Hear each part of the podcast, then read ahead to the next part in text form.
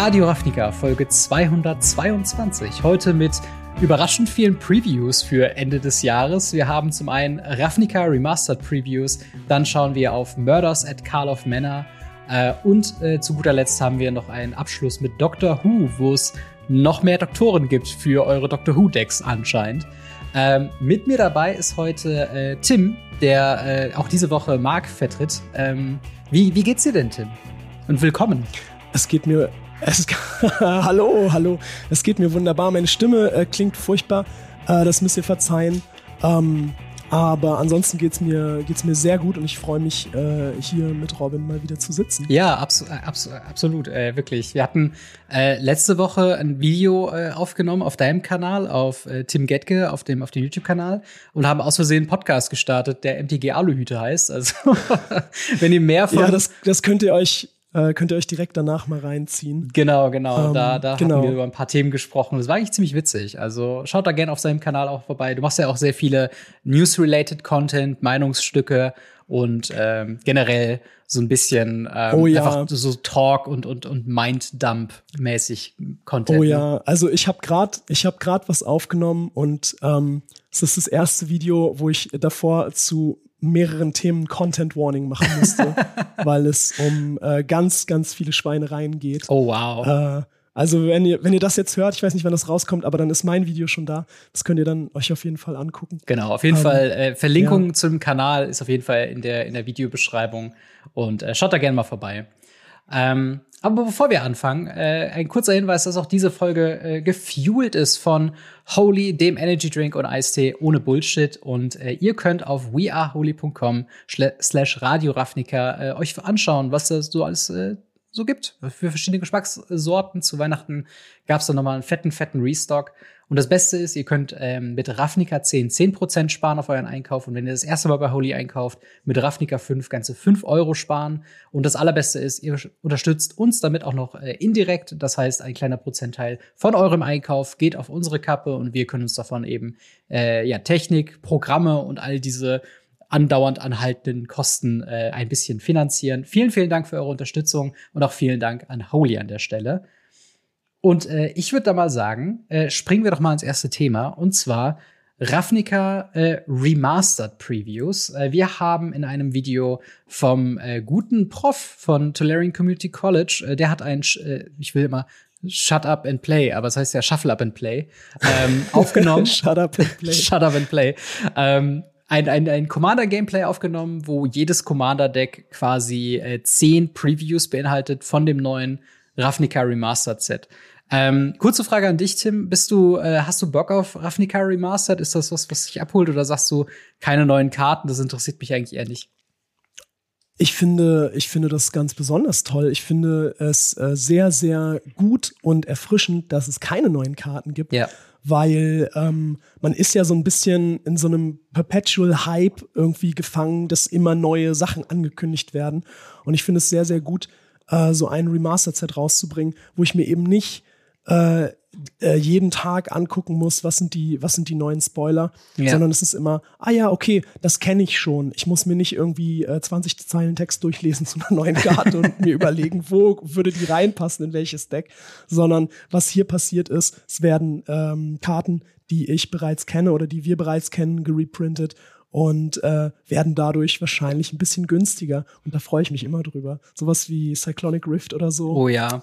Äh, oder die Shockländer gehen in jedes Deck. Ja. Ne? Schockländer spielst du in jedem Format, in dem sie legal sind. Das, das auf jeden Fall. Und das sind eigentlich auch schon die zwei, ich würde sagen, größten Reprints, die das Set bisher unseres Wissens nach eben äh, anbietet. Das sind wirklich halt die vollen zehn Shocklands reprinted in Rare. Das Ganze wird es geben in mhm. Form von Draft-Boostern, aber auch Collector-Boostern. Also ich habe so ein bisschen im Gefühl, zumindest was ich so von Collector-Boostern und, und wie gerne die gerippt werden, auch schon gesehen haben, dass wir echt in ähm, ja, Shocklands schwimmen werden in Zukunft, zumindest in der normalen Version.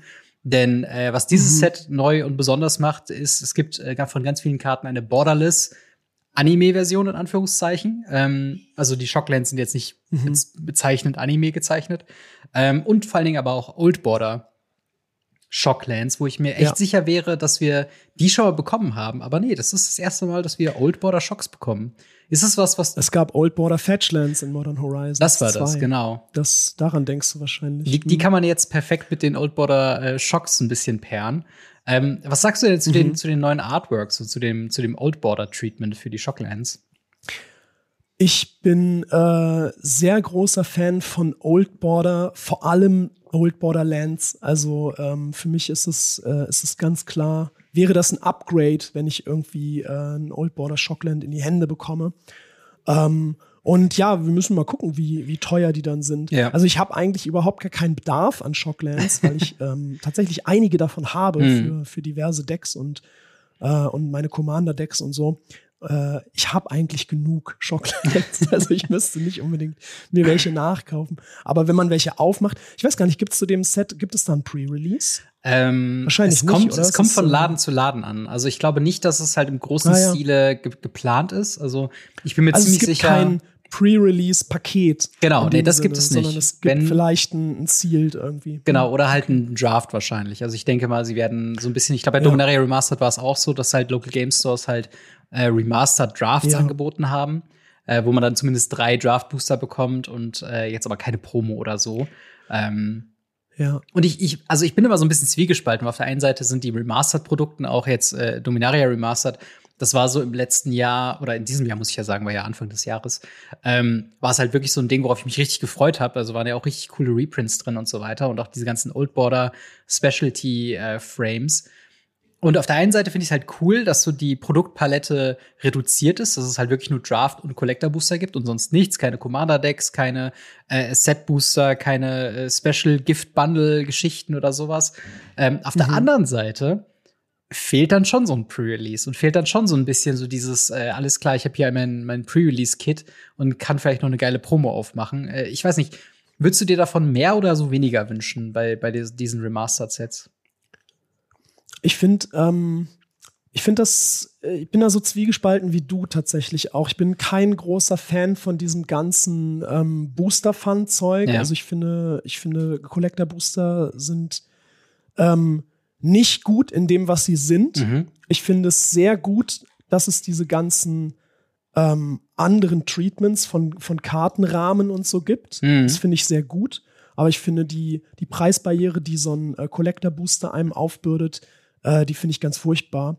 Und ähm, deswegen bin ich da kein großer Fan von. Hm. Ähm, meiner Meinung nach müsste das einfach alles in Draft-Boostern äh, drin sein. Ja. Aber äh, wie wir alle wissen, Draft-Booster werden äh, ausgefadet. Ja. Äh, Wird es nicht mehr geben in den nächsten Sets. Und äh, die werden mit den Playboostern zusammengelegt zu, äh, mit den Set-Boostern zusammengelegt genau. zu sogenannten Playboostern, weil niemand mehr Draft Booster kauft. Ja. Warum kauft niemand mehr Draft Booster? Weil die ganzen geilen Treatments da nicht drin sind. Ja.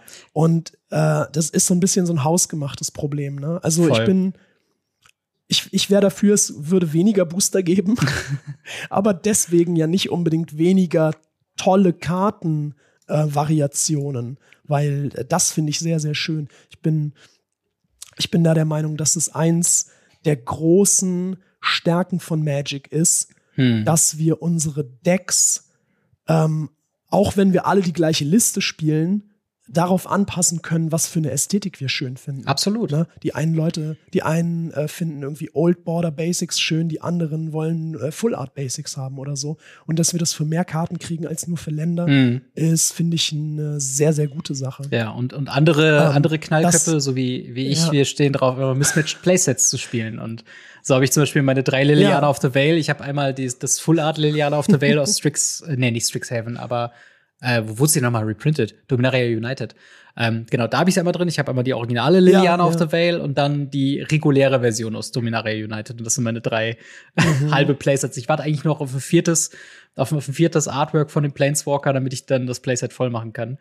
Ähm, aber ja, du hast recht. Das ist ja. diese Individualität und diese äh, auch diese vielen verschiedenen Artworks, die sind ja auch irgendwie cool und schön anzusehen und die machen dann doch noch mal was in so einem Remastered Set, wo man ja eigentlich meinen könnte, okay, alles schon mal gesehen, macht ja keinen großen Einfluss auf die verschiedenen Formate. Und gerade auch so die, die Anime-Specialty-Artworks. Also ich sehe zum Beispiel gerade den äh, Ral Zarek, äh, der da als Borderless Anime ähm, äh, gezeichnet wurde. Ich, ich finde das schon cool. Ich glaube, so ein bisschen die Kritik an bisherigen Anime Full Art Versionen war, dass es immer so ein bisschen generisch Anime wirkt. Also irgendwie ja. fehlt da so ein bisschen der Charakter, wobei ich jetzt gerade bei diesen ikonischen Charakteren sagen würde, da, da reicht mir das eigentlich schon. Ich weiß nicht, wie stehst du denn zu diesen Anime-Artworks? Ähm, also, wenn ich den äh, Charakter erkennen kann, ja. äh, wie jetzt hier den Ral, ähm, und sehen kann, ja, das ist Ral, den kenne ich, das ist der, äh, der Gildenmeister von den Izzet, ähm, das ist der Charakter, den ich kenne. Super cool, warum nicht? Ähm, auch gerne, keine Ahnung, äh, auch in anderen Artstyles. Mhm. Ich bin, ich bin ähm, nicht so richtig drin in Anime. Ich schaue sehr, sehr, sehr selten Anime. Mhm. Ähm, und äh, lese äh, sehr, sehr selten Manga. Deswegen bin ich mit diesem Artstyle nicht so vertraut. Äh, mit diesen ähm, äh, äh, man könnte es fast Ikonografie nennen, ne? also ja. diese, diese Bildsprache von diesem Medium äh, liegt mir nicht ganz so sehr, wie es jetzt vielleicht irgendwie bei, äh, bei klassischen Artworks oder so mehr äh, westliche äh, Comiczeichnungen der Fall wäre. Mhm. Ähm, aber ich bin, ich bin dem überhaupt nicht abgeneigt. Das ist nicht mein persönlicher Stil. Mhm. Aber ich finde, ähm, warum nicht, möchte das, möchte das niemandem schlecht machen. Was ich ein bisschen schade finde manchmal, das ist jetzt bei dem äh, Ral Zarek nicht der Fall, aber bei den äh, Karten, die wir im, äh, im letzten Set oder im vorletzten Set oder so gesehen haben, waren so ein paar dabei, wo ich mir gedacht habe, ja, da, die könnte man auch austauschen. Ja. Und niemand würde merken, dass es eine andere Karte ist, weil die hatten halt echt wenig damit zu tun, wenn es wirklich nur darum geht, dass irgendwelche Anime-Frauen äh, mhm. äh, irgendwie schick angezogen sind und in irgendeiner Pose sind. Ja. Äh, weiß ich nicht, warum das jetzt ähm, äh, Smothering Tithe sein soll ja. und nicht äh, zum Beispiel Blind Obedience. Zum oder, Beispiel, ja. Keine Ahnung. Ja. Das ist Irgendwas halt, anderes. Aber ich würde sagen, da liegt der Fehler auch so ein bisschen im Konzept, weil das war ja auch so ein bisschen die Idee, da auch gerade Enchantments in so einem Anime-Stil zu kriegen. Aber darüber haben wir auch sehr viel gesprochen, dass das mal funktioniert und mal wiederum nicht. Und ich würde selbst mhm. auch in mhm. diesem Set die Karten, ja. die wir gesehen haben, ähm, auch sagen, dass es Hit und Miss ist, je nachdem, was für eine Karte man sich anschaut. Weil meine persönliche Meinung zum Beispiel, wenn wir uns Aurelia Exemplar of Justice anschauen, das Original-Artwork zeigt ja schon irgendwie eine, eine äh, ja, sehr ähm, ja, er, erwachsene Kriegerin, die halt auch wirklich schon Kampf gesehen hat und man hat wirklich so diesen Valkyren-Vibe, äh, wie ich finde, im, im Artwork mhm. sehr zu sehen, äh, im Artwork von, von Chris Ran. Und im Anime-Artwork weiß ich nicht. Ich habe da irgendwie das Gefühl, da hat man wirklich so ein bisschen diese so generisches Anime-Gesicht. Und klar, ich meine, sie hat rote Haare, äh, aber irgendwie, keine Ahnung, irgendwie fehlt mir da das, dieses, ich glaube, was du meintest, so mit dem Wiedererkennungsmerkmal. Also, äh, ja. das, das Artwork könnte jetzt auch, keine Ahnung, von einer Feather the Redeemed sein. So. Und ich würde quasi vom, vom Artwork alleine jetzt nicht Aurelia wiedererkennen. Und das ist, glaube ich, ein bisschen was, was Hit und Miss ist bei diesen Anime-Artworks, zumindest meiner Meinung nach, dass Manchmal wirken sie ein bisschen generisch, wie von irgendwie so einem Handy-Game, wo man sagt, okay, das wirkt ein bisschen shady. Aber ähm, manchmal, wie halt wirklich Ral Zarek, da fasst halt irgendwie die Faust aufs Auge. Ich weiß nicht, wie, wie mhm. stehst du denn zu der Aurelia? Und ähm, vor allen Dingen, haben wir denn die beste Aurelia jetzt in Remastered bekommen oder hättest du dir da lieber die, die alte Aurelia gewünscht? Ähm, ich bin da der gleichen Meinung wie du. Ich finde diesen, den Wiedererkennungswert äh, bei der Aurelia, der ist äh, tatsächlich nicht so richtig gegeben, meiner Meinung nach. Ich habe jetzt Feather nicht vor Augen, da bist du tatsächlich ja der Spezialist. Stimmt. Ähm, aber diese, ähm, das, was halt die ähm, Chris Rahn Aurelia so ikonisch macht, ist halt, dass sie eine extrem große ähm, und starke Person ist. Die steht, ähm, also wir haben, wir haben eine ähnliche Perspektive tatsächlich in den Zeichnungen. Ne? Wir haben eine äh, Froschperspektive, wir schauen von unten, mhm. aber bei der ähm, Aurelia von Chris Rahn habe ich das Gefühl, das ist eine riesengroße Frau, das ist eine Hühnin, die hat, ähm, die hat äh, einen Körperbau, äh, mit dem sie halt jemanden in zwei Hälften schlagen kann mit ihrem Schwert. Ja. Äh, und das glaube ich halt. Und ähm, bei der Anime-Version ist das halt nicht so. Also die hat halt tatsächlich da auch die, diese, diese Wespentaille mhm. und ich glaube das alles nicht. Ich verstehe, dass das, dass das, äh, dass diese Anime-Girls so aussehen müssen. Aber ich finde auch, das sieht nicht aus wie die Figur, die wir, äh, die wir jetzt die letzten Sets über immer gesehen haben. Und ähm, ja, es ist so ein bisschen generisch. Äh, die, die Original Aurelia, ich weiß gar nicht, ich kann es nicht auf, erkennen auf dem Artwork, aber die hat halt, die hat diesen Brustpanzer mhm. mit einem ähm, mit einem äh, Emblem in der Mitte, äh, wahrscheinlich die, die Faust von den Boros. Ja. Und äh, die, die Anime Aurelia hat halt Bubarme, was halt das, der schlimmste, das schlimmste Klischee ja. ist. Ähm, was es irgendwie gibt, weil das halt als Rüstung auch nicht funktioniert. Ja, und ich sehe auch ah. gerade, ihre Schuhe haben natürlich auch Hacken. Also äh, es ist natürlich im ja, Kampf sehr hilfreich, ja. äh, da so ein paar Zentimeter größer zu sein. Aber ja, ich. ich ja, es ist, ist ein bisschen selten. Ich merke gerade, wie gut es ist, dich dabei zu haben, wenn wir über so Artworks reden, weil du kannst es genauso ausformulieren, was ich denke, aber mir die Worte fehlen, das so so, so festzuhalten, wie halt eben diese generischen Boob-Armor-Designs im Gegensatz zu halt dieser klassischen äh, Rüstungsgeschichte. Ich hätte wahrscheinlich irgendwas gesagt, so von wegen, irgendwie wirkt Aurelia realistischer und so die Anime Aurelia so ein bisschen ja. halt bewusst femininer, aber du hast es halt genau genailt, auch ja. mit dieser Körperbetonung und so. Und ähm, äh, gut, dass du dabei bist. Also wirklich. Äh, freut mich, dich an Bord zu haben heute. Also passt, passt ja, wirklich sehr gut. Sehr gut. Ähm, aber tatsächlich, wir haben. Um, ähm, ob, ob das die beste Aurelia ist, die wir jemals hatten, Ach so, ja. Äh, weiß, weiß ich nicht. Ich kann, ich habe gerade die andere Aurelia gar nicht vor Augen. Ähm, ich denke, äh, das ist die, die wir im letzten Ravnica-Set äh, hatten. Genau, die ist aus? Gilden von Ravnica, ähm, die, die wir jetzt in ja, Ravnica aha. Remastered bekommen. Äh, kurz zur, für alle Podcast-Hörer auch. Es ist die Aurelia Exemplar of Justice, 4 Mana, 2-5 mit äh, Flying und Mentor. Das heißt, wenn sie angreift und eine andere äh, angreifende Kreatur weniger Power hat, bekommt die äh, weniger, ähm, mit weniger Power versehenen Kreatur plus 1 plus 1, äh, ein plus 1 plus 1 Counter. Und äh, sie hat den Effekt, äh, am Anfang äh, des Combats kann man eine Kreatur auswählen. Diese Kreatur bekommt plus 2 plus 0 und Trampel, wenn sie rot ist und Vigilance, wenn sie weiß ist. Also kann sich quasi selbst auch äh, hier targeten und dann quasi als 4-5 mit äh, Haste und Vigilance angreifen.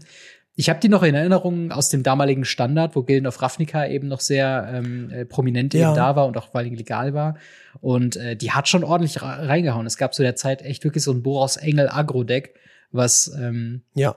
Resplendent Angel aus ja. Dominaria gespielt hat, dann Aurelia, dann direkt hinterher und dann konntest du irgendwie für sieben angreifen in der Luft und das war ziemlich krass so. Und ähm, äh, ja, ich, ich weiß ja. nicht, ob sie seitdem viel Play gesehen hat oder ob sie sonderlich beliebt ist. So, ähm, ich glaube, ich sehe die Aurelia the War Leader, den originalen äh, Aurelia, äh, sehe ich ein bisschen häufiger äh, so in Commander Decks. Aber äh, was was denkst du dazu?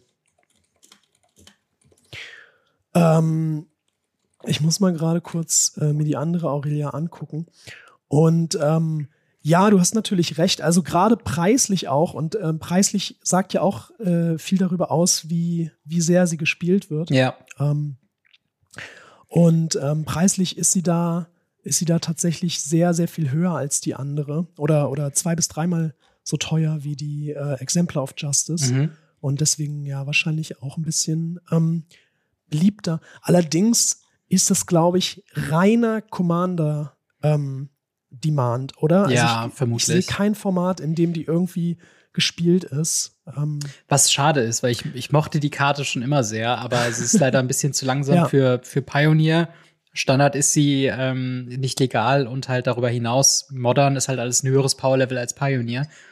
Deswegen ist es ja. halt wirklich so ein, so ein kleines Problem. Das ist vielleicht so allgemein, zumindest von den Previews, die wir bisher gesehen haben, so ein bisschen ein roter Faden, der sich leider durchzieht dass jetzt zumindest die Karten, die wir gesehen haben, das sind alles ikonische Karten, wie zum Beispiel Nif Mizzet Parun, wir haben Cranko Mob Boss drin, wir haben äh, Tomic Distinguished Advocist ja. und natürlich Fibblefib, The Lost, The, The Lost, ähm, ja. Massacre Girl. Das sind alles keine so richtig krassen Reprints, wo man denkt, oh wow, endlich droppen die so ein bisschen im Preis. Äh, was, was diesen Aspekt halt eigentlich nur reinholt, sind halt die Shocklands in den verschiedenen Versionen und vielleicht halt die, die Anime-Artworks, wobei wir da halt noch nicht wissen, wie häufig die halt auch da sein werden. Also, mhm.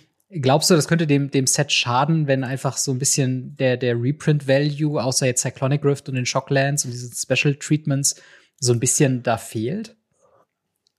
Ähm, ja, ja, definitiv, weil das Set wird ja auch nicht günstig sein. Das wird ja, das werden ja keine 4-Euro-Booster sein. Vermutlich nicht, ne. Das werden ja wahrscheinlich eher so 10-Euro-Booster, wenn wir uns angucken, was bei äh, Dominaria Remastered äh, der Fall war. Ja. Und äh, Collector Booster dann wahrscheinlich noch, noch viel teurere Fantasiepreise. Ja. Ähm, ja, aber äh, wir sehen es auch hier schon wieder, es geht, es geht um die Reprint Equity. Wir haben, ähm, wir haben eine Karte wie äh, Cyclonic Rift Mhm. oder äh, Guardian Project, Ja. die halt einen hohen, einen hohen Price-Tag haben, die äh, sehr, sehr viel wert sind, weil sie halt im äh, Commander gespielt werden. Und wir sehen die hier im äh, Mythic-Slot. Ja, das fand ich auch und krass. Cyclonic Rift, Cyclonic Rift ist ähm, ja im Original, äh, es ist eine Ravnica-Karte natürlich, aber ist in, äh, war eine Rare. Ja, Und äh, Guardian Project war auch eine Rare. ja. Und es hätte diesen Upshift nicht gebraucht für, fürs Limited-Spielen, sage ich jetzt mal so. Ja, das ist halt Ähm. allgemein so ein Thema, wo man sich auch denkt, für wen ist das Set jetzt im klassischen Sinne? Also was sie kommunizieren und was zum Beispiel auch in dem Video von Tolarian Community College rüberkam, dabei die Emma Handy, die das äh, wohl leitend begleitet hat und wirklich das Ziel hatte, das beste Ravnica-Draft-Erlebnis zu kreieren. Da nimmt man natürlich so ein bisschen raus, alles klar, dass du willst halt hier ein geiles Draft-Erlebnis haben. Und vielleicht hätte da zu viele Cyclonic Rifts in den Limited Pools tatsächlich geschadet, wenn alles die ganze Zeit gebounced wird und ein Spiel endet niemals. Auf der anderen Seite ist es ja, gäbe es, glaube ich, Remastered-Sets oder Master-Sets allgemein nicht, wenn es nicht den Nutzen von Reprints gäbe. Also, das ist halt so ein bisschen, wo sich beide Philosophien, würde ich sagen, würde, würde ich mal sagen, so ein bisschen gegenseitig aushebeln, weil man dann irgendwie sagt, so, die einen wollen halt Cyclonic Rift und Shockland Reprints für ihre Commander-Decks haben oder für, für Pioneer, whatever. Ähm, und die anderen wollen halt ein Draft-Erlebnis haben, aber was wir jetzt auch mit der Richtung von Draft-Boostern sehen, dass das das letzte Draft-Booster-Set sein wird, mit neuen Play-Boostern, die das so ein bisschen fusionieren, ähm, Ja. zeigt ja auch, dass vielleicht nicht so der nicht Demand Leute. so da ist fürs Draften. Also vielleicht sollte man dann die Sets auch ein bisschen anders anpassen, oder? Das denke ich auch. Also ich, ich finde, man kann, man könnte ja, wenn man sagt, wir haben sowieso unterschiedliche Booster, wir haben die, wir haben die Play-Booster ähm, für zum Draften und wir haben die Collector-Booster zum Aufreißen. Ja. ähm, dann macht doch, wenn das für den Draft halt schlimm wäre, dass Cyclonic Rift eine, eine Rare ist, anstatt eine Mythic, weil wir sie doppelt so oft sehen würden, Mhm. dann macht die, dann macht die doch als, als Rare in die Collector Booster rein. Ja. Warum muss ich die da denn so selten aufmachen? Aber dann wäre wahrscheinlich auch das Ähm. Argument, oder da könnte man wahrscheinlich auch kritisieren, dass sie dann wieder Specialty-Kram, der was Wert hat, aus den Draft-Boostern rauszieht. Also ich glaube, ich, ich stimme dir zu, dass das eine sinnvollere Idee wäre, wenn man wirklich Bedenken hätte um das Zerstören von einem Limited-Format. Aber ja, gleichzeitig wirkt es halt auch einfach ein bisschen greedy, da diesen Upshift äh, auf Mythic zu haben von zwei sehr beliebten Commander-Karten, die auch zufälligerweise neben den Shocklands so die höchste Preise ähm, irgendwie verlangen. Ähm, Ja, wobei ich halt zumindest froh bin, dass äh, die Shocklands tatsächlich in Rare sind. Also ähm, da, da bin ich auch zum Beispiel komplett fein mit den verschiedenen Versionen. Da darf gerne die Old Border und die Full Art Version, die dürfen gerne meiner Meinung nach zehnmal so teuer sein, solange es irgendwie bedeutet, dass wir, keine Ahnung, vier bis fünf Euro Shocklands haben. Äh, weil dann kann man halt auch wirklich sagen, Mhm. hey, Pioneer kannst halt ohne Probleme einsteigen, gibst irgendwie 20 Euro für dein Playset Shocklands ein und äh, kannst direkt loslegen mit dem Deckbau. So, das wäre halt großartig, meiner Meinung nach. Ähm, Ja, das ist leider äh, zu teuer. Ähm, ich finde es auch ein bisschen frech. Äh, ich sehe gerade hier, dass wir äh, Dreadbore haben zum Ja. Beispiel im Rare-Slot. ja. Und wir hatten in, ähm, in äh, Return to Ixalan, wollte ich gerade sagen, In, ja, ja. Lost Caverns of Ixalan, ähm, hatten wir ja einen Strictly Better Dreadbore in Molten Collapse. ja. Und das war eine Rare. Und jetzt äh, haben wir hier in diesem Premium-Set, was wahrscheinlich auch Premium, äh, Premium äh, kosten wird, Ja. äh, haben wir eine schlechtere Karte in einem Rare-Slot. Ähm, also da hätte ich mir zum Beispiel einen Downshift gewünscht. Ja. Warum kann man das nicht in einem, in einem Uncommon-Slot machen. Machen wir damit äh, ein Limited-Format kaputt, indem wir mehr Antworten auf Planeswalker haben? Ich glaube eher, dass das helfen würde. Ja. Ähm, weil Planeswalker meiner Meinung nach Limited Sets kaputt machen. ähm, und je mehr Antworten wir in Common und Uncommon äh, auf Planeswalker haben, Mhm. desto besser äh, ist ein Limited-Format, meiner Meinung nach. Ja, also ich, ich stimme Ähm, dir da komplett zu. Also Und, ja, also gerade mit sowas hätte man wirklich das einfach von der Availability her einfacher machen können. Aber gibt's denn von den Previews, die wir bisher haben, gibt's denn da äh, Reprints, auf die du dich besonders freust? Jetzt vielleicht nicht aus einem aus einem finanziellen Rahmen her, sondern mehr aus so einem äh, ikonischen, nostalgischen Grund her? Äh, ich freue mich immer über neue äh, Niff-Misits. ähm, und äh, ich habe ich hab jetzt noch nicht nachgeschaut, ob die irgendwie anders formatiert sind, aber ich bin immer auf der Suche nach, äh, nach Niff-Misits mit besonders viel Lines of Text für Mm. mein äh, Alexander Clemmelton-Deck. Das ist großartig, ja. ähm, deswegen äh, muss ich mal gucken, ob ich da irgendwie ein Upgrade äh, finde. Äh, vielleicht mit einer Anime-Version oder so, habe ich, hab ich jetzt noch nicht gesehen. ja. Ähm, ja, ansonsten keine Ahnung. Also ich würde es richtig gerne im Limited spielen, weil ähm, da sind, da sind äh, ein paar coole Karten dabei. Ähm, ich denke, es wird ein großartiges äh, Format sein für Limited. Ich habe bloß die Befürchtung, dass ich es mir nicht leisten können werde, mehr als einmal Ja. oder so das zu draften. Das ist ein bisschen schade. Vermutlich. Ansonsten, ich freue mich total über ähm, äh, Signet Reprints. Mhm. Ja. Das ist immer gut. Äh, nicht, also ich meine, weil kann man auch in jedem Commander-Deck spielen, ne? Braucht man Voll, immer. voll. Brauchst immer Signets. Ähm, genau wie äh, Farseek oder solche Sachen. Mhm. Ähm, Lightning Helix Reprint ist Ja. äh, auch äh, großartig für mehrere äh, Competitive-Formate auch. Ja, ich, ich mag persönlich Ja. den, den äh, Old Border Arclight Phoenix, den sie schon relativ früh gedroppt haben. Ähm, weil das ist halt Mhm, äh, zumindest mal ein neuer Frame von dem originalen Artwork. Wir hatten sonst nur die äh, 30th Anniversary Countdown Kit Geschichte, wo so ein ziemlich cooler Full Art Arclight Phoenix Mhm. drin ist. Also vielleicht, wir haben ja noch nicht alle Karten gesehen, vielleicht gibt's ja vom Arclight Phoenix sogar noch eine Full Art Variante, die jetzt noch nicht äh, angekündigt Vielleicht gibt es worden eine ist. Anime-Variante. Das wäre halt richtig geil. Also ich, ich glaube, darauf hätte ich wirklich Bock. Also mein, mein Arclight Phoenix Ja. Pioneer Deck braucht auf jeden Fall noch ein bisschen mehr Bling. Ähm, und ja, Ja. ansonsten, ich freue mich Ja. halt wirklich mega auf diese ganzen, ähm, ja, dann doch ikonischen Charaktere. Also ich habe ja eben schon gesagt, so eine Aurelia, Exemplar of Justice. Ich habe es geliebt, halt früher Standard mit ihr zu spielen. Und klar, Constructed werde ich sie wahrscheinlich nicht mehr spielen können, aber vielleicht ziehe ich sie ja im Limited und äh, kann, kann Boros legionsmäßig anderen Leuten auf den Deckel geben. So.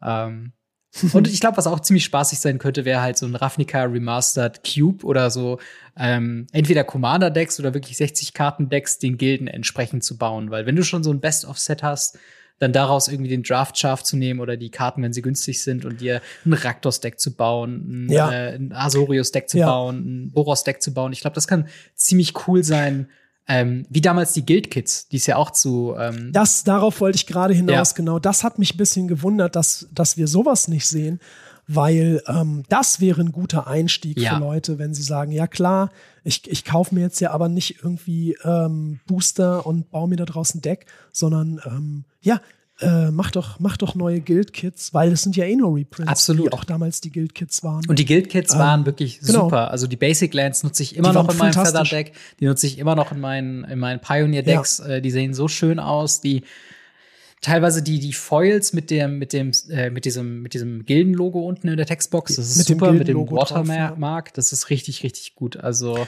ich, ich persönlich freue Das mich. werden wir jetzt hier auch wieder bekommen, denke ich mal. Also die, die Karten haben ja, ähm, zumindest wenn sie von einer Gilde sind, auch alle ihr Gilden-Wasserzeichen, also die Shocklands Ja. zum Beispiel. Ähm, von daher, ich denke, das wird äh, bestimmt sehr, sehr schön aussehen in Foil, wenn die das so machen wie bei den Gilden-Kits. ja, auf jeden Fall, auf jeden Fall. Ähm, genau. Ähm, Ansonsten, da war doch auch noch so ein Pin dabei. So ein schöner, Ja, so ein schöner stimmt. Metallanstecker von der Gilde. Ja. Das war, das war einfach gut. Das war einfach war ein, ein nettes, gutes Produkt. ein nettes kleines Ding. Ja. Schade, dass sie das nicht mal, mal in der Art irgendwie bringen. Aber vielleicht eines Tages mal. Ähm, ich persönlich freue mich aber trotzdem mega auf äh. Ravnica Remastered. Ich hoffe und bete noch ein bisschen auf ein Feather Reprint, hoffentlich mit neuem Artwork, weil das alte ist ein bisschen äh, ist so ein bisschen weird. Man kann nicht so ganz identifizieren, wo Kopf und wo Füße sind. Aber äh, ja, wie, wie seht ihr das mit äh, Ravnica Remastered? Freut ihr euch auf das neue Set im nächsten Jahr? Oder sagt ihr äh, Magic Overload, das sind zu viele Produkte, ich skippe das dann doch eher mal? Schreibt uns gerne in die Kommentare oder ins Discord. Ähm, und wir machen mal weiter äh, mit noch mehr Previews, denn wir haben überraschenderweise äh, zu Murders of Karlov Manor äh, jetzt schon Informationen bekommen zu dem Set. Hintergrund ist, dass es immer so ein paar äh, Wochen bis, ich glaube, zwei Monate vorher ähm, eine erste Information mhm. gibt, meistens für die Retailer. Und man hat sich dann irgendwann gedacht, komm, die Informationen sind sowieso da, bevor wir das irgendwie leaken, ähm, können wir das auch einfach offiziell ankündigen. Deswegen haben wir einen Artikel bekommen von Wizards of the Coast, äh, A First Look at Murders of Karl of Manor. Ähm, ein neues Ravnica-Set, äh, passend zu, zu dem äh, Ravnica Remasters, worüber wir eben gesprochen haben. Bringt aber quasi diese Karten jetzt ins Standard und damit auch Pioneer und Modern. Also hier wird sich tatsächlich an der Legalität was ändern. Ähm, das Konzept quasi, wir haben zwar Return to Ravnica, aber eigentlich ist es nur so ein Hintergrundthematik. Äh, wie, wie findest du diese, diese Herangehensweise, dass man sagt, okay, wir machen jetzt nicht das klassische Ravnica mit den Gilden, sondern wir haben quasi einen ganz anderen Plot und bauen Ravnica-Charaktere da drum herum? Ich finde das ähm, sehr, sehr gut. Also das ist ja, das ist ja was, was sie quasi mit den ähm, Planeswalkern eh machen, dass sie sagen, wir haben diese wiederkehrenden Charaktere, die ihr cool findet und wir, wir besuchen mehrere Szenarien damit, die tauchen immer wieder auf. Ähm, aber wir können mehrere äh, Welten oder mehrere Genres quasi abdecken mit äh, unseren bekannten Figuren. Ja. Und ähm, dass das jetzt nicht die Sherlock Holmes Plane ist, sondern halt auf Ravnica spielt, aber halt ein, ein, ein, äh, äh, diese Detektiv, dieses Detektivgenre, dieses mhm. Crime-Noir-Genre ähm, abdeckt auf Ravnica. Ich finde das, ich finde das gut. Warum nicht? Ja. Also ich hätte es nicht unbedingt gebraucht auf Ravnica. Es ist ein bisschen, also keine Ahnung, ich, ich weiß nicht genau, wie das, wie das, wie sehr das da reinspielt, dass das auf Ravnica ist. Mhm. Ähm, aber es ist natürlich schön, weil äh, so kriegen wir mehr von den äh, Charakteren, die wir halt aus Ravnica schon kennen. Äh, unter anderem Massacre Girl. Ich bin, ich bin sehr froh, dass wir Massacre Girl. Ja. Das Ding ist ein Murder Mystery ja. und einer der Charaktere heißt literally Massacre Girl. Also das muss ja ähm, fast schon Red Herring könnte, sein, oder? Also es muss ja fast schon so ein bisschen zu sehr on the nose sein. Haben. Ähm, oder, oder sie machen halt so den doppelten Boden, dass sie sagen so, ah, Massacre Curl kann es ja gar nicht sein und dann ist es aber trotzdem am Ende. Ja, ähm, ja das, ich bin immer gespannt, was sie so, also wie sich das, das äh, Mystery tatsächlich irgendwie tatsächlich aufbaut, weil ich muss mhm. halt sofort mit Schrecken daran zurückdenken, was wir mit March of the ähm, March of the Machines hatten, wo es heißt, das wird das große Epic Set, wo wir einen Krieg mit Phyrexia haben, die in Invasion, jeden Plane ja, und, und ja. die Mutter von dem. Und dann war das aber so in einem Atemzug schon wieder auserzählt. Und es war so, ah, ganze Invasion und Phyrexianer sind tot. Ja, das war ein bisschen antiklimatisch. Das, äh, ja. das war dann in fünf Sekunden vorbei. Und ich habe so ein bisschen die Hoffnung, dass sie es halt jetzt bei Murders of Call of Manor vielleicht ein bisschen mehr. Also, wie cool wäre es, wenn man zum Beispiel, wenn man alle Karten hat, ähm, das nicht offen ist, wer jetzt der Mörder ist. Dann hattest du in Artworks, in äh, Textclues so halt quasi verstecken musst. Es gibt zum Beispiel so Sachen wie im Reddit hat schon mal jemand gesehen, dass in den Pre-Release-Paketen, dass äh, bei dem, bei dem Spin-Down-Würfel, der da drin ist, da ist die Nummer mhm. 16, ist nicht auf dem Würfel. Und alle denken ja jetzt schon, oh. okay, was könnte das denn für einen Hinweis bedeuten? Und ich finde, genauso ja, muss man eigentlich mit so einem Set rangehen, ne? das ist interessant. Ich finde, ich finde, sowas ähm, ist, eine, ist eine sehr, sehr äh, gute Sache. Wir haben, wir haben ja das Internet. Es ist ja nicht so, dass ja. es jetzt irgendwie ähm, das nicht gäbe, diese Schwarmintelligenz. Ähm, äh, genauso, wir haben, wir haben in unserem Aluhüte-Ding darüber geredet, ja. über die Schwarmintelligenz, wie gut sie darin ist, äh, Formate zu lösen.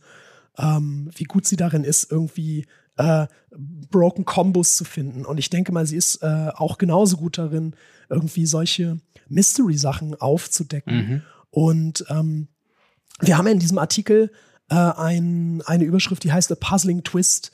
Und äh, es geht so ein bisschen darum, dass in und um dieses Set herum auch immer wieder Rätsel zu lösen sein werden. Ja. Auch äh, teilweise in der realen Welt. Mhm. Also irgendwie ähm, wird es, wird es mehrere ähm, Rätsel zu lösen geben, anscheinend, so wie ich es verstanden okay, habe. Okay, okay. Ich bin, ich bin ähm, mega gespannt. Also, also es, es gibt ja schon so ein paar. Du kannst Dinge aufdenken, die zu etwas Größerem führen. Ah, okay. Äh, also, also irgendwas, äh, irgendwas wird ja da sein. Ich, ich denke auch, ich denke auch. Also ich bin, bin gespannt, was sie machen. Ähm, denn ähm, sie haben ja schon echt wieder einiges vollgepackt und wenn sie das halt mit, mit Sinn füllen können, mit verschiedenen Clues, dann macht es halt deutlich mehr Sinn, als dass wir jetzt schon wieder drei verschiedene Frames bekommen. By the way, wir kriegen in dem Set drei verschiedene Frames. Ähm, wir haben einmal den normalen Magic Frame, dann haben wir einmal ein äh, Showcase äh, Magnified, wo das so ein bisschen aussieht wie durch so ein Fantasy, ähm, ja, äh, durch so eine Fantasy-Lupe geschaut. Ähm, dann gibt es einmal äh, den Showcase Dossier, wo es quasi wie so eine äh, Akte der Charakter dann aufge, äh, wird. Also auch der Flavortext, wenn es denn einen gibt, der ist dann so ein bisschen eher beschreibend, als ob jemand halt eine Akte angelegt hat, zum Beispiel zum Bojack Investigator. Ähm, und dann gibt's noch zu den äh, Guild-Liedern, die in dem Set auftauchen, gibt's dann eine Ravnica City Showcase, den wir auch schon aus March of the Machines quasi kennen. Also das mit den äh, Türmen links und rechts, wo das alles so ein bisschen, ähm, ja, ja, so städtisch quasi um, um, umringt ist. Ähm, und ich meine, da zum Beispiel haben sie bei den, bei den, ähm, bei den Dossierkarten, haben sie zumindest schon von, von einer Karte, den Alquist Proft Master Sleuth, ähm, gibt es eine Invisible Ink Version, die, wenn du sie mit UV-Licht mhm. anleuchtest, bekommst du quasi Zusatzinformationen drauf. In diesem Fall steht äh, zum Beispiel von ihm draufgeschrieben äh, Legendary Creature Human Detective, also es steht auf jeder Karte drauf und darunter dann äh, but of course Handsome Genius und dann so ein paar Zeichnungen quasi da darunter gemalt. Also ja. wenn sie damit wirklich was anfangen mit diesen ganzen verschiedenen Versionen und man wirklich einen Mehrwert draus zieht, dann finde ich das cool. Auf der anderen Seite bleibe ich bei meinem alten, bei meiner alten Meinung, dass ich so ein bisschen denke, diese ganzen Frames, die verwässern das Sammelgefühl und sind ein bisschen zu viel in zu kurzer Zeit. Wie, wie stehst du denn zu den ganzen verschiedenen Frames, Artworks und Zusatzinhalten? Äh, ich habe ja ähm, gerade auch schon bei ähm, Ravnica Remastered äh, angeführt, mhm. dass ich eigentlich äh, das gut finde. Je mehr, je mehr verschiedene Versionen einer Karte, äh, desto besser, weil sich verschiedene Personen dann darin wiederfinden können. Ähm, ich finde zum Beispiel diesen diesen ähm, äh, Ravnica City Frame finde ich zum Beispiel nicht so schön. Würde ich nicht spielen. Hm. Da hätte ich lieber den normalen Frame. Allerdings ähm, diese äh, diese Akte, mhm. die äh, so aussieht wie, haha, ich habe jetzt hier Informationen gesammelt über diese Person. Äh, das finde ich, das finde ich super. Das, das ist so, so flavorful ja. einfach in diesem Set. Ähm, und äh, mit die, diese Invisible Ink Sache, das ist einfach cool. Ja. Das, also, ich finde, das hätten sie nicht ankündigen dürfen. Das wäre, das wäre ich finde, echt witzig das gewesen. Hätte, ja. Ich finde, das hätte man rausfinden müssen durch Zufall, wenn du irgendwie unter Schwarzlicht gehst mm. mit der Karte oder so. Und wie geil ist das denn? Dann sind, werden alle hinrennen und in ihren Kartenkram und das nachprüfen, ob sie so eine Karte haben. Ja. Das wäre, viel cooler gewesen, wenn sie es nicht gesagt hätten. Ja, das stimmt. Äh, weil das ist was, das möchte ich selber rausfinden. Oder da möchte ich im Internet äh, einen Thread lesen, wo spekuliert wird, dass es das gibt ja. und alle sagen, hä, nee, ich habe bei mir geguckt, das ist nicht so oder oder so. Das wäre das wäre wär wirklich das wär witzig cool. gewesen, wenn sie das halt äh, im Geheimen gelassen hätten. So, ist das vielleicht so eine Story das so ein wie, so eine wie irgendwie bei bei irgendwelchen Speedrunnern von irgendwie Donkey Kong Country 64, wo es irgendwie 20 Jahre später findet man die letzte Münze, ja. die man irgendwie nie gefunden hat und dann stell dir vor, so zwei oder drei Jahre später hat man gesagt, übrigens in Murders of Call of Manor, wenn du da ja. UV-Licht reinstrahlst, hast du Zusatzinformationen und alle nur so, hä, what? Das, das wäre halt richtig ja. witzig gewesen, das stimmt. Ähm, ich verstehe, ich verstehe, dass das irgendwie ähm, eine Marketing-Sache ist. Und wer weiß, vielleicht gibt es ja etwas, das in der Art ist, was sie nicht ankündigen. Mhm. Kann ja sein, das wissen wir ja jetzt noch nicht. Ja. Aber das wäre was gewesen, wo ich, wenn es nichts anderes in der Richtung gibt, gesagt hätte, lass das mal bitte unter Verschluss. Ja. Das ist viel cooler wenn Leute das herausfinden, weil da fühlt man sich dann wirklich wie ein Detektiv. Absolut.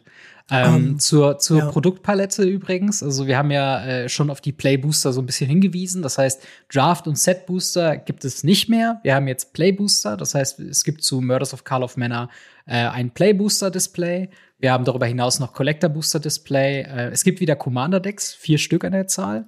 Ähm, so wie ich das sehe, ein Boros, ein grün-weiß-blaues, ein Demir und ein rot-grün-weißes. Die Themen müssen wir mal gucken. Wahrscheinlich sehr viel Mystery-Kram und so. Äh, dann gibt's natürlich ein Bundle, äh, was diesmal dann auch kommen wird mit neun Playboostern.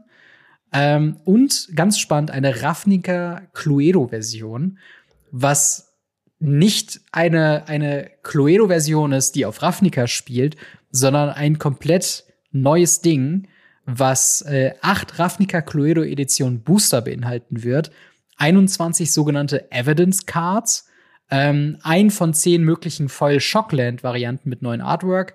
Ähm, dann gibt's so Infoscreens, ein Notepad äh, und halt einfach wie so ein Brettspiel quasi.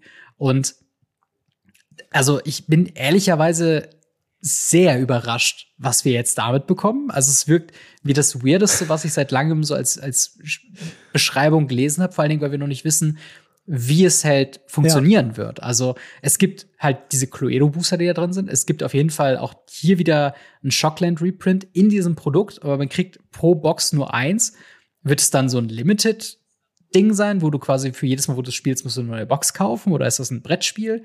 Ich weiß nicht, was, was machst du aus der, aus der Ankündigung von dieser Ravnica ja, Cluedo Edition? Das ist interessant, ne?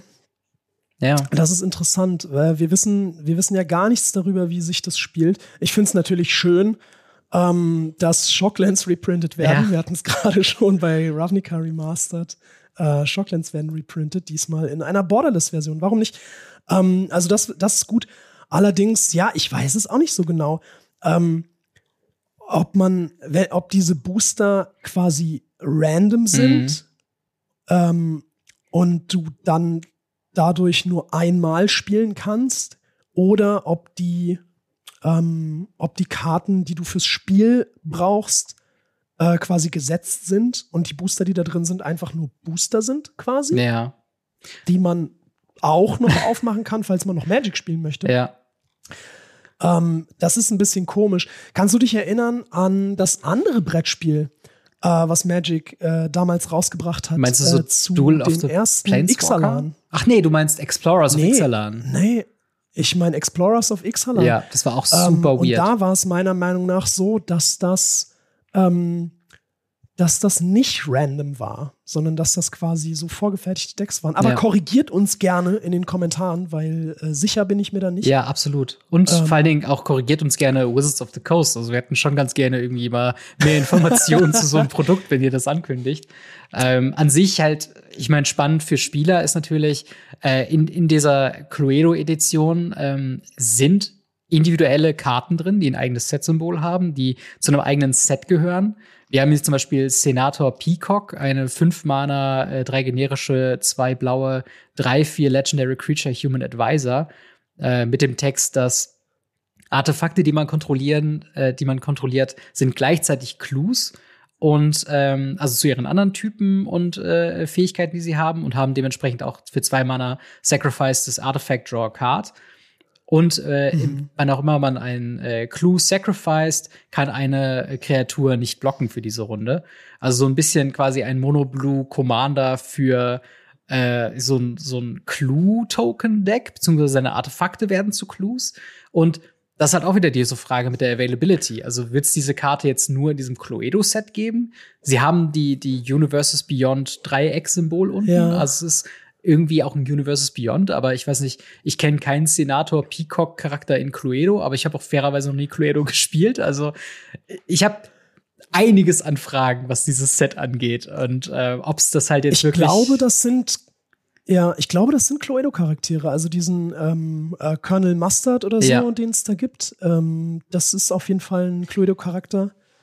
Ähm, und Genau, aber es würde mich interessieren, ob es Universes Within Karten geben wird. Müsste es äh, eigentlich, ne? Also Versionen, Versionen von diesen. Naja, ähm, müsste es eigentlich, ich, ich weiß es nicht genau, weil das ist ein bisschen undurchsichtig, nach welcher ähm, nach welchen Kriterien Universes Within gemacht wird, wenn wir eine Secret Lair kriegen, wie äh, von den Walking Dead äh, Charakteren, wo ähm, äh, damals ähm, mechanisch einzigartige Karten drin waren, hat Wizards gesagt, ja, da kriegt ihr was von. Aber zum Beispiel, wir haben äh, ein komplettes Set an äh, Warhammer hm. Commander Decks bekommen und ein komplettes Set an Doctor Who Commander Decks. Ich glaube nicht, dass da Universes Within Varianten ja. von diesen Karten jemals auftauchen werden. Ähm, ja. Das ist was halt, extrem schade ist. Das ist halt wirklich die Frage. Äh, und deswegen weiß ich es hier nicht. Es ist, es ist halt keine Secret Lair. Ja. Es ist ein, ein externes Produkt. Äh, und ähm, ja, es wird, es wurde nicht gesagt. Äh, ja. Auch ich habe es auf jeden Fall äh, nicht gesehen, ob, ob gesagt wurde, dass die in Universes Within kommen. Also ich habe so ein bisschen die Hoffnung, dass sie, sag ich mal, zumindest die Karten, also gerade mit dem Warhammer 40k Ding oder jetzt auch Doctor Who, wenn es da individuelle Karten gibt, die halt besonders gefragt sind in Commander oder Vintage oder sowas oder Legacy, ähm, dass sie dann wirklich diese, diesen Charakter, äh, diesen Karten mindestens mal ein Universes Within ja. Treatment geben. Ich weiß jetzt nicht, ob zum Beispiel Dining Room äh, was jetzt hier in dem Cluedo-Set drin sind, was einfach nur ein Uncommon Tabland dran ist, was für Rot und Grün Ja, das wird kein Format All-Star sein. Genau, das, das ähm. brauche ich jetzt vielleicht jetzt nicht so. Da ist auch fein, wenn das halt Universes äh, Beyond bleibt. Aber ich gebe dir komplett recht, wenn jetzt äh, gerade dieser, ähm, äh, dieser Commander Mustard, das ist halt schon ein Legendary Creature, auf den ich irgendwie Bock hätte, den zu spielen. So, also es ist halt ein ja. fünf Mana, drei generische, ein rotes, ein weißes für ein 5-5 Legendary Creature Human Soldier mit äh, Wachsamkeit und äh, andere Soldaten, die du kontrollierst, haben Wachsamkeit, Trampel und Haste. Und für vier Mana kann man den aktivieren, zwei äh, ja. generische, ein rotes, ein weißes. Äh, bis zum Ende des Zuges haben Soldaten, die du kontrollierst, immer wenn diese Kreatur angreift, machst du einen Schaden zum äh, Defending Player. Das ist schon ein ziemlich krasser Soldier Commander für halt eben so diese, diese ja. äh, Agro-Go-White-Decks. Also wenn der jetzt exklusiv bleiben würde in dieser Cluedo-Box, fände ich das mega schade. Auf der anderen Seite wissen wir auch noch nicht, ob es alle Karten, die jetzt zum Beispiel für dieses Cluedo-Set angekündigt werden, ob die auch in jeder Cluedo-Box drin ist. Weil dann könnte man auch so einen Moment haben, wo man sagt, okay, Commander Mustard wird gar nicht random sein, ob man den zieht oder nicht, sondern der ist garantiert in jeder Box mhm. drin. Und dann könntest du der umgekehrte ja, Effekt sein, dass die 5000 ja. Mal irgendwie oder, oder super häufig halt einfach da ist ja. und es halt für immer eine 50-Cent-Karte bleibt. Ne? Aber ja, das sind halt so die ganzen Fragen, ja, die man sich das halt so ist auch nicht so. gesagt, oder kann ich mir kann ich mir Cluedo Booster auch ohne diese Box kaufen, ja, wenn ich jetzt ja. sage, ich habe Bock einfach auf Booster aufmachen? Ähm, das diese Karten kann man wahrscheinlich relativ leicht äh, Universe, Within nachdrucken. Ähm, bei den Warhammer-Dingern ist es tatsächlich ein Problem, weil die ja äh, Kreaturtypen haben teilweise, die äh, Wizards gar nicht gehören. Ja. Also sowas wie Astartes oder so. Ja. Ähm, oder Necron das, das ist ja einfach, das gehört ja einfach Games Workshop. Da kann ja Wizards das gar nicht äh, reprinten. Da müsste man dann irgendeine andere Lösung finden, wie dieses, ähm, keine Ahnung, wie so ein Godzilla-Treatment, ja. wo man halt sagt, dieser Kreaturentyp ist eigentlich dieser andere Kreaturentyp. Also ja, das wird auf jeden Fall, nicht, das wird auf jeden Fall eine Herausforderung, wie sie das halt das wird machen. Probleme machen. Ja, ja, ja. Abgesehen davon, ähm, pff, ja, keine Ahnung. Also bei bei solchen äh, Sachen, die in keinem Format gespielt werden, ist mir das auch egal. Mhm. Ähm, aber ja, wenn es halt, wenn es halt irgendwie coole Commander sind oder, oder eine Karte, äh, die ich vielleicht für Cube haben will oder so. Ja. Und ich muss mir dafür eine komplette äh, Box kaufen oder halt in zwei Jahren, wenn das Ding nicht mehr auf dem Markt ist, mhm. äh, habe ich halt einfach die Arschkarte gezogen. Ähm, das wäre schade. Total. Das wäre Ich meine, alternativ Weil könnten die. Ich glaube nicht. Ja. Ich, ich glaube nicht, dass die ähm, die äh, IP-Verträge das zulassen, dass äh, Wizards die einfach in äh, äh zwei bis fünf Jahren einfach noch mal auf die Liste zum Beispiel setzen. Ja. Weil das ist ja nicht deren IP. Also da müsste man dann schon wieder Universes Within Karten draus machen. Ja, äh, das stimmt. Um das zu machen. Also ich meine, es könnte auch sein, dass diese Cluedo-Karten zum Beispiel auch in Collector Booster auftauchen können, was das Problem auch in gewisser Weise aushebeln würde, weil dann kann man sicher gehen, dass ja, das wahrscheinlich stimmt. genügend da sein werden, so zumindest für jetzt die nächsten Jahre so. Ähm, aber lass uns mal abseits von, den, von dem Cluedo-Problem mal auf noch so ein, zwei Karten aus dem Mainset rangehen, weil sind auch Reprints hier drin, die zumindest für Pioneer und Explorer richtig Big News sind. Und zwar wird hier Lightning Helix reprintet. Äh, also das äh, quasi Lightning Strike äh, in Rot-Weiß für ähm, eben macht drei Schaden zu Any Target und man bekommt drei Leben dazu. Ein ikonischer äh, Modern Burn Spell, auch schon quasi gespielt, solange es halt eben Burn gibt im, im Format in Modern. Wie krass ist, dass wir Lightning Helix ins Format bekommen für Pioneer und Explorer? Ähm, ist das denn, sind diese Ach so, ah, okay, ich bin, äh, ich, ich war gerade noch bei, ich war gerade noch bei Clue. Ach so, nein, nein, nein. sind doch keine Deswegen, ich meine jetzt halt so ein bisschen Main-Set-Reprints, okay. äh, ja. weil da wird's halt, glaube ich, ja, schon ja. krass werden. Du hast recht. Das, da sieht man mal, wie, wie abgefuckt ich im Kopf bin, weil ich war nämlich gerade da, Moment, Cluedo ist doch das gar nicht. Ja. Ach so, wir sind bei Murders of Carl of Manor. Ja. Aber warte mal, Lightning Helix wurde doch jetzt auch erst in Ravnica Remastered reprintet. Ja. Aber das ist natürlich gar nicht standardlegal. Genau. Und das Set ist standardlegal. Wow, das ist alles so kompliziert, Leute. Wie, ähm, wie behalten wir da den Überblick? Okay, es ja, ist wirklich ich ein Fulltime-Job, da Robin, sorry, zu behalten. Sorry für diesen, äh, für, für diese äh, Verwurschung. Ja, kein Problem, kein Problem. Ja, ähm, das, äh, das wird sehr spannend, glaube ich. Das, da wird sich zeigen, ähm, ob das ähm, ein, ein äh, Boros-Burn-Deck sich äh, da äh, rausbilden kann. Ähm, weil ja, das ist natürlich eine, eine extrem starke Karte, die ähm, ja auch in, in Modern Burn zum Beispiel gespielt wird. Ja. Ähm, deswegen, also äh, stark genug äh, wird sie schon sein. Die braucht bloß die richtige Shell, glaube ich. Ich glaube auch. Vor allen Dingen ist das natürlich ziemlich cool. Vor allen Dingen, ich finde es halt spannend. Ich, also gerade Lightning Helix ist sowas, was man in der Historie von Modern in allerlei Decks gesehen hat. Ich meine, Modern Burn, wie du schon meintest, ist so das mhm. ikonischste Beispiel, wo es halt sehr prominente Fälle gibt, wo das so in Pro-Tour-Finale gespielt wurde. Beide Spieler haben irgendwie Lightning Helix auf der Hand, aber sind Burn-Decks ja. so. Da gibt's richtig ikonische Fälle. Aber ja, muss gucken, wer es zuerst spielt. Genau, genau. Aber auf der anderen Seite ja war das halt auch ein sehr beliebter Part in sowas wie äh, Jeskai Control Decks, um halt eine Kreatur zu removen, gleichzeitig ja, Leben dazu Fall. zu bekommen. Also ich glaube, das könnte eine sehr versible Karte sein, die halt Pioneer, also ich meine Standard ja. natürlich, aber auch Pioneer und eben Explorer ganz schön erweitern wird, gerade für diese Boros-Decks, die ja jetzt gerade auch schon echt gerade mit mit so Convoke und und äh, auch da gibt's ja die die Heroic Decks, die so auf auf Pump Spells bauen. Ich glaube, wenn die noch so einen versiblen Removal Spell dazu bekommen, das kann richtig, richtig gut sein für diese Decks, oder? Äh, ja, auf jeden Fall. Äh, wie du schon sagst, es ist, äh, ist eine sehr ähm, eine sehr vielseitige Karte, die in verschiedensten Strategien gespielt werden kann. Also als, als Removal in einem Control-Deck natürlich und um am Leben zu bleiben. Also quasi der, die Boros-Variante von einem Absorb. Mhm. Ähm, und äh, von daher, ja, genau, du hast recht. In, in sehr vielen Decks ähm, wird sie zumindest ausprobiert werden. Genau. Äh, Gehe ich davon aus. Ja, ja, finde ich, finde ich ziemlich cool. Ja, auf jeden Fall. Ähm, und und ähm, hier der, der Wojak Investigator, ja. äh, den wir haben, ist ja ein, äh, ein Drei-Mana-Engel. Und ähm, wir haben ja auch ein, ein sehr äh, prävalentes Engel-Deck, mhm. äh, zumindest in Explorer, ja. in, in, in Pioneer. In Pioneer auch, ähm, tatsächlich. Ich, ich glaube auch, ne? Ja. Ja, also äh, weiß ich nicht, ob der, ob der da reinslottet, aber ähm, es ist natürlich eine ziemlich gute Card-Draw-Engine in Weiß. Total, was wenn, ja nicht so häufig auch ähm, ist. Wenn der einfach mal ein paar Runden liegt, ja. ja. Genau, und vor allen Dingen, es, es mangelt halt so ein bisschen in den Engel-Decks, was zumindest was ich mir habe sagen lassen, an guten Three-Drops. Man spielt da auch teilweise diese, diesen drei-Mana Common-Engel. Apparition wird man spielen. Genau. Ähm, wird gespielt in dem, in dem drei-Mana-Slot. Aber ja, du hast recht, das ist, ähm, ja. Also es gibt schon ziemlich ähm, coole Sachen. Wir haben auch zum Beispiel eine neue Aurelia mit in dem Set ähm, die auch einiges kann. Ich, ich bin auch ein bisschen überrascht von den, von den Commons und Uncommons. Wir haben hier zum Beispiel sowas wie Demand Answers. Ein zwei Mana, ein generisches, ein rotes für eine Instant, die als zusätzliche Kosten muss man ein Artefakt sacrificen oder eine Karte discarden und dann zwei Karten ziehen. Das ist eine, eine ähm, geupgradete Cathartic Reunion. Mhm. Ähm, oder auch sowas wie Not on My Watch, ein zwei Mana Instant, der eine angreifende Kreatur exiled.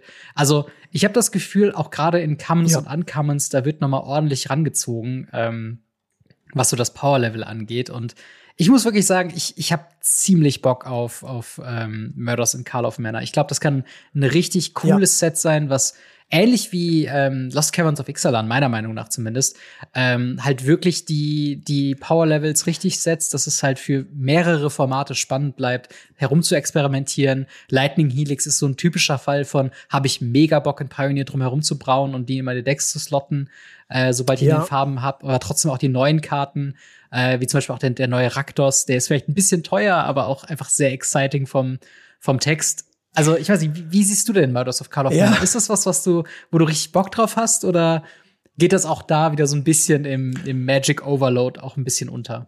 Mm. Es ist, es kommt ja erst nächstes Jahr. Ich genau. mache mir da jetzt dieses Jahr noch gar nicht so großen Kopf drüber. Äh, das kommt ja erst Anfang Februar raus. Das ja. heißt, wir haben ja noch äh, knapp zwei Monate Zeit, uns darauf zu freuen. Ich ähm, finde es gut. Ich finde das Thema gut. Ich bin, ich mag, ich mag solche äh, solche Detektiv- äh, Filme, Serien. Äh, ich bin ja auch äh, großer drei Fragezeichen Fan. ähm, Davon können sie und, mal eine Secret Lair äh, machen, oder? Secret Lair drei Fragezeichen. Das das ist die Sache. Wir haben ja ähm, drei Fragezeichen ist ja äh, leider ein deutsches Phänomen, ja. ähm, obwohl es ja in in Amerika angefangen hat. Äh, und es spielt ja auch in Kalifornien mhm. und so, aber es ist ein, dieser, dieser drei Fragezeichen Hype ist ein rein deutsches Phänomen. Ähm, wir haben ja die, ähm, die Meddling Youth mhm. äh, zum Beispiel als Karte hier ja. im neuen Set.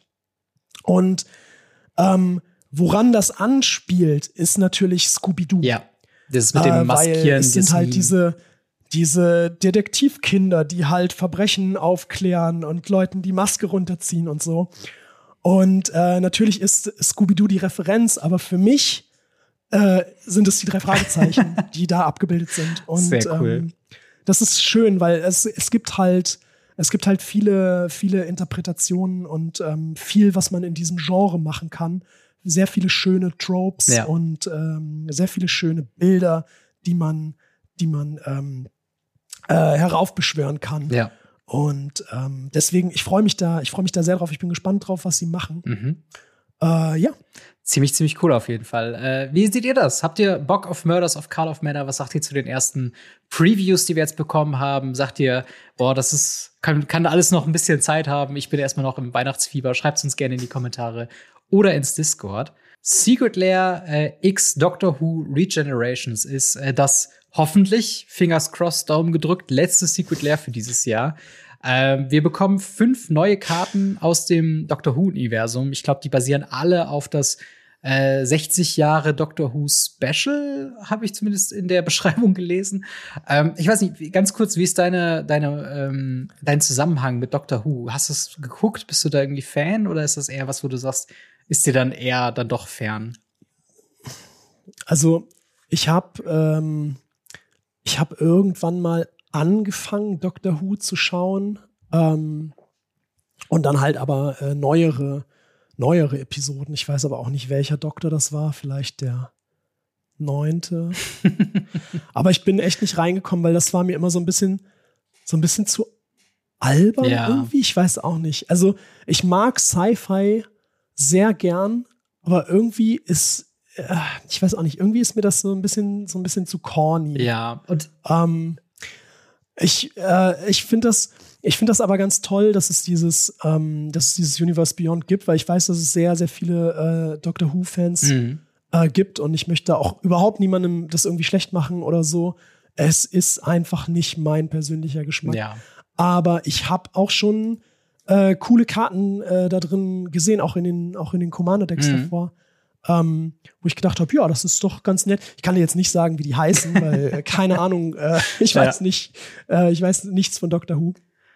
Äh, die ich, weil ich, äh, ich kenne irgendwie die Daleks und die Cybermen und so, aber ansonsten habe ich absolut keine Ahnung. Ich weiß auch nicht, wer diese äh, Personen sind, die wir da in der Secret Lair sehen. Ja, eben. Also mir, mir geht's ja, der da. Celestial Toymaker sieht aus wie Neil Patrick Harris. Ansonsten äh, weiß ich da nicht. Ich glaube, es ist sogar Neil Patrick Harris. Ich meine, das werde ich mal bei Twitter tatsächlich sein, gelesen, ja. dass da jemand meinte, jetzt nachdem wir äh, Jeff Goldblum als Magic-Karte haben und ja. Samuel L. Jackson, haben wir jetzt auch äh, Neil Patrick Harris als, als Magic-Karte. Ähm, aber ja, mhm. äh, wie du schon meintest, es ist, äh, es ist eine, eine Secret Lair mit fünf Karten, fünf mechanisch einzigartigen Karten, die äh, sich auch thematisch ziemlich gut zu den Commander-Decks ergänzen, würde ich mal so sagen. Also ähm, ohne jetzt auf jede Karte individuell nochmal einzugehen, ähm, haben wir zum Beispiel halt eben äh, Rose Noble, ähm, die auch eine Doctor, Doctor's Companion ist, also diese weirde Partner-with-Thematik, wo man, wenn man einen, einen äh, Time Lord Doctor als Commander hat, kann man einen Doctor's Companion ähm, quasi auch als Second Command haben für, für sein Commander-Deck. Und der sagt halt zum Beispiel, oder, oder sie sagt in dem Fall immer, wenn du einen Doctor-Spell oder eine Kreatur mit äh, Doctor's Companion castest, ähm, ziehst du eine Karte. Und das finde ich schon, ist ein ziemlich starker Effekt, wenn du so, mhm. ein, so ein Full-on Doctor Who äh, Tribal-Deck quasi baust, mit, mit allen Doktoren irgendwie mit drin. Ja. Das kann schon echt so eine ganz gute Card-Draw-Engine sein in der Command-Zone. Und ähm, lässt sich dann auch ganz gut mit zum Beispiel dem, dem 14th oder 15th Doktor kombinieren. Also auch zwei, zwei Charaktere, die müssen halt jetzt wirklich aus den neuesten Staffeln sein, weil ich habe ich, ich kenne teilweise die, ich glaube, 19, 11. Doktoren. Da habe ich so ein mhm. bisschen hier und da mal eine Folge gesehen, hier und da mal irgendwie in, in YouTube-Videos Referenzen dazu gesehen, aber die beiden Gesichter sind mir komplett neu. Also ähm, der 14. ist äh, David Tennant, oder? Das kann gut sein. Also ich, also es sind alles nur, nur Mutmaßungen von meiner Seite aus, aber ähm, okay. der, der ist äh, auf jeden Fall, glaube ich, auch ein ganz guter Dr. Tribal Deck Commander. Zum einen hat er in seinen Mana-Kosten äh, alle vier Mana-Symbole. Genau, der, der glaube ich, alle Doktorenfarben abbildet. Eine 3-4 Legendary Creature Time Lord Doctor, auf jeden Fall. Und äh, immer wenn man diesen Spell castet, kann man die obersten 14 Karten der Bibliothek aufdecken. Alle Doktorenkarten, die revealed werden, kommen in den Friedhof und der Rest unter der Bibliothek in einer zufälligen Order. Und dann kann der 14. Doktor äh, das Spielfeld betreten als eine Kopie einer Doktorenkarten in deinem Friedhof, ähm, die diese Runde quasi dahingelegt worden äh, ist und sie bekommt halt Haste. Also der 14. Doktor an sich mhm. ist gar nicht wirklich eine Karte, das ist einfach ein Copy-Commander sozusagen für deine Time Lord Doktoren. Ich weiß nicht, wie findest du diese Mechanik? Ist es so der, der, der runde Abschluss für diese Doctor Who-Thematik oder denkst du, das ist jetzt ein bisschen viel auch mit dieser Doctor Who-Thematik? Also, ich, ich habe ich hab mehrere Meinungen. Ich glaube, ähm, dass ich, wie gesagt, ich weiß nichts über diesen 14. Doktor, mhm. aber ich meine mich zu erinnern, dass der äh, Doctor Who ja mehrere Inkarnationen yeah. immer hat. Ne? Ja, genau. Also es ist ja quasi immer die gleiche Person, die sieht bloß immer ein bisschen anders aus. Ähm, und äh, von daher ist es schon einigermaßen flavorful, wenn, wenn du halt sagen kannst, ich spiele den aber als die äh, siebte Inkarnation oder hm. so, wenn ich äh, den siebten Doktor im Friedhof habe. Ähm, es ist quasi äh, so ein bisschen äh, ja, sagst du dann, wer dein Commander sein soll on the go. Also ja. finde ich, finde ich auch äh, ganz cool, äh, ganz cool, ganz flavorful. Ähm, abgesehen davon finde ich dieses ähm, Doctor's Companion, diese Mechanik, finde ich sehr gut. Ja. Ich, ähm, ich finde, ähm, es ist äh, eine sehr, sehr gute, abgeschwächte Variante von Partner. Mhm. Und ich finde, Partner ist eine fantastische Mechanik. Sie ist bloß zu stark. Ja. Also sie ist, äh, sie ist so, so wie sie ist. Wir sehen, wenn wir uns CDH angucken oder so, es ist immer, es ist immer irgendwie Tymna und Kraum mhm. oder äh, Tymna und äh, Thrasios oder so. Äh, du, du baust dir äh, zu schnell zu gute Pärchen zusammen. Wie das hier ist, ist halt, bis auf den 14th Doctor konntest du dir maximal äh, dreifarbige Pärchen bauen mhm. mit, diesem, mit diesem Ding. Das heißt, der 14th Doctor bricht es wieder so ein bisschen. Das heißt, da finde ich ihn wieder ein bisschen zu, zu doll, mhm. ehrlich gesagt. Ja. Weil dann kannst du wieder, ich glaube, es gibt keinen schwarzen Doctor's Companion, ähm, ich wenn ich mich richtig erinnere. schon, tatsächlich. Das heißt, du kannst nicht, echt ja, dann kannst du, kannst du fünffarbigen äh, Doctor Tribal bauen. Krass. Was ich, äh, ist wahrscheinlich nicht super stark, aber es ja. ist halt irgendwie, ich finde, es gibt genug fünffarbige Commander. Ich finde aber an dieser Partnermechanik, und das fand ich auch sehr, sehr gut in ähm, mit der ähm, Stranger Things ja. Secret Lair. Die hatte Forever. dieses äh, Friends Forever, was quasi Partner war, aber halt nur mit anderen Leuten, die Friends Forever hatten. Das heißt, der, der Pool an Partner ähm, äh, Karten war sehr, sehr eingeschränkt. Mhm.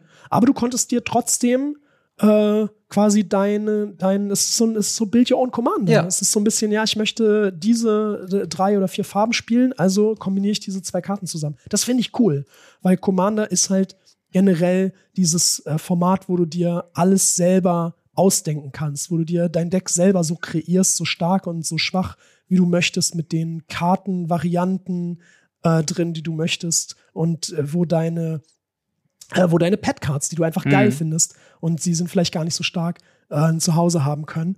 Und deswegen fand ich äh, diese Mechanik, diese Partnermechanik vom Ding her immer cool. Voll. Weil ich habe gedacht, ja, ja, cool, ich möchte, ich möchte diese zwei Figuren zusammenspielen und die haben äh, ja, genau. Also ich steck mir, ich steck mir quasi was zusammen ja. und das ist dann mein Commander. Das fand ich immer, das fand ich immer sehr ähm, ja, ansprechend. Ja, absolut. Das war halt zu stark. Und deswegen bin ich, bin ich großer Fan von diesem Doctor's Companion oder eben Friends Forever, ja. wo man sagt, okay, das ist quasi das, aber du da kannst nicht alles mit allem kombinieren, ja. sondern halt nur, nur das. Und das finde ich gut. Ich finde es auch gut, wenn die in, in, ähm, in vielen Sets äh, und jetzt in, in äh, Lost Caverns of Ixalan Commander gab es ja auch wieder einen neuen Partner Commander, mhm. äh, nämlich diesen äh, Papagei, diesen Francisco. Ja. Ähm, und da gehen gleich wieder alle, alle Braulampen an irgendwie ja. und man sagt, ah, mit wem könnte ich, ah, kann ich, äh, kann ich Francisco und äh, Thrasios zusammen mhm. spielen oder kann ich den irgendwie mit Kraum äh, zusammenspielen? Und das ist cool. Voll. Ähm, einfarbige Partner-Commander, yes please, zweifarbige Partner-Commander, bitte nie wieder. Ja, das ist ein guter Punkt ähm, auf jeden Fall. Das ist, das ist so mein, mein Ding zu dieser Thematik. Genau, und ja. vor allen Dingen, also ich glaube, das Einzige, was mich an der Secret Lair so ein bisschen stört, ist, dass das halt wieder mechanisch unique Karten sind, die sehr gut mit den Commander-Decks funktionieren, die mhm. in der Secret Lair outgesourced sind. Also gerade dieser 14. Command, äh, 14. Doktor, der, der bricht das für mich so ein bisschen, das wäre ein optimaler, ja. ähm, optimale Karte gewesen, die man in die Commander-Decks packen müsste, halt für die Brauer, denn das war ziemlich schön. Es gab zwar Collector-Booster zu Doctor Who, aber äh, alle Karten aus dem Set konntest du durch die Commander-Decks quasi haben. Also wenn du einmal jedes Commander-Deck hast, hast du alle Doctor Who-Karten gehabt. Ja. Und mit diesem Secret Lair wird das jetzt wieder aufgebrochen und man muss jetzt wieder sich die Sachen bestellen. Das Ding kostet 44,99 Euro äh, in Non-Foil und 45, nee, äh, 54,99 in Foil. Das kommt erst am 26. April 2024 soll das ungefähr rauskommen. Also man muss wieder echt einige an Monate dann warten, bis es da ist. Ja. Und das wirft dem Ganzen so ein bisschen äh, einen sauren, sauren Beigeschmack mit ein. Und ähm, das vielleicht an der Stelle zu der, zu der Secret Lair Drop. Die Karten an sich sind cool. Ähm, kann man sich ja vielleicht, um es mal zu testen, auch mal proxen und mal gucken, wie das funktioniert. Vielleicht muss man ja gar nicht die Secret Lair kaufen für diese einzigartigen Karten. Aber äh, ja, eine sehr schöne, sehr schöner Abschluss für diese Doctor Who-Geschichte. Ähm, aber mit Blick auf die Uhr sind wir auch schon am Ende von der Folge 222 von Radio Ravnica angekommen. Äh, an dieser Stelle ein kurzer Hinweis zum Rest des Jahres Radio Ravnica. Und zwar ist das äh, jetzt, äh, Tim, mit dir so die letzte klassische News-Ausgabe von Radio Ravnica für das Jahr 2023. Also ähm, die nächste Folge äh, wird eine Special-Folge sein, wo wir ganz groß das Thema Local Game Store besprechen werden. Also freut euch schon mal darauf.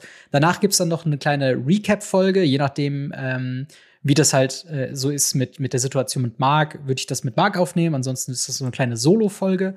Ähm, und dann haben wir quasi das Jahr 2023 mit Radio Ravnica schon hinter uns gebracht. Äh, ich weiß noch nicht, ob es danach eine kurze Pause gibt, ähm, je nachdem, wie es halt mit Mark steht äh, wird es dann im nächsten Jahr wahrscheinlich so in der dritten oder vierten Woche erst losgehen. So, so eine kleine Produktionspause würde ich mir dann doch schon mal gönnen im Januar.